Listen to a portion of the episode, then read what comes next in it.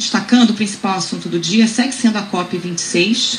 Mais de 100 países, entre eles o Brasil, anunciaram hoje que se juntaram a uma proposta de cortar emissões de metano em 30% até o final da década, isso em relação aos níveis de 2020.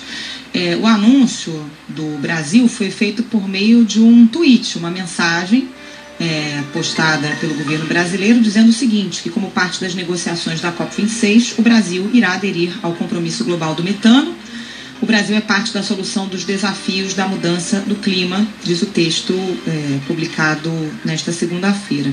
O metano é um poderoso gás do efeito estufa, bem mais nocivo que o CO2. Em 2020, o Brasil emitiu mais de 20 milhões de toneladas de metano, sendo que 72% vem da agropecuária, 16% de resíduos e 9% de mudança de uso da terra.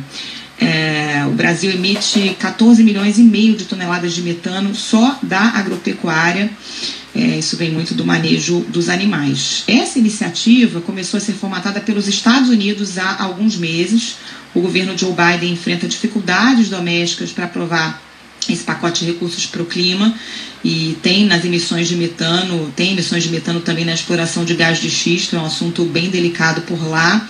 E a informação é, apurada pelo jornal Valor Econômico é que o Brasil vinha sendo bastante pressionado pela diplomacia americana a aderir também a esse acordo. Inicialmente, o Ministério da Agricultura era contrário é, à iniciativa. Houve, inclusive, em setembro, uma reunião com representantes de vários ministérios para avaliar se o Brasil deveria se juntar ou não à aliança, mas esses ministérios se manifestaram de forma contrária. Os Estados Unidos vinham pressionando e hoje, então, saiu é, esse resultado. Não só o Brasil, mas outros países aderindo a esse acordo para reduzir as emissões de metano. A gente vai falar mais sobre isso aqui ao longo do ponto final, com informações diretamente lá de Glasgow, do Reino Unido, onde acontece a COP26.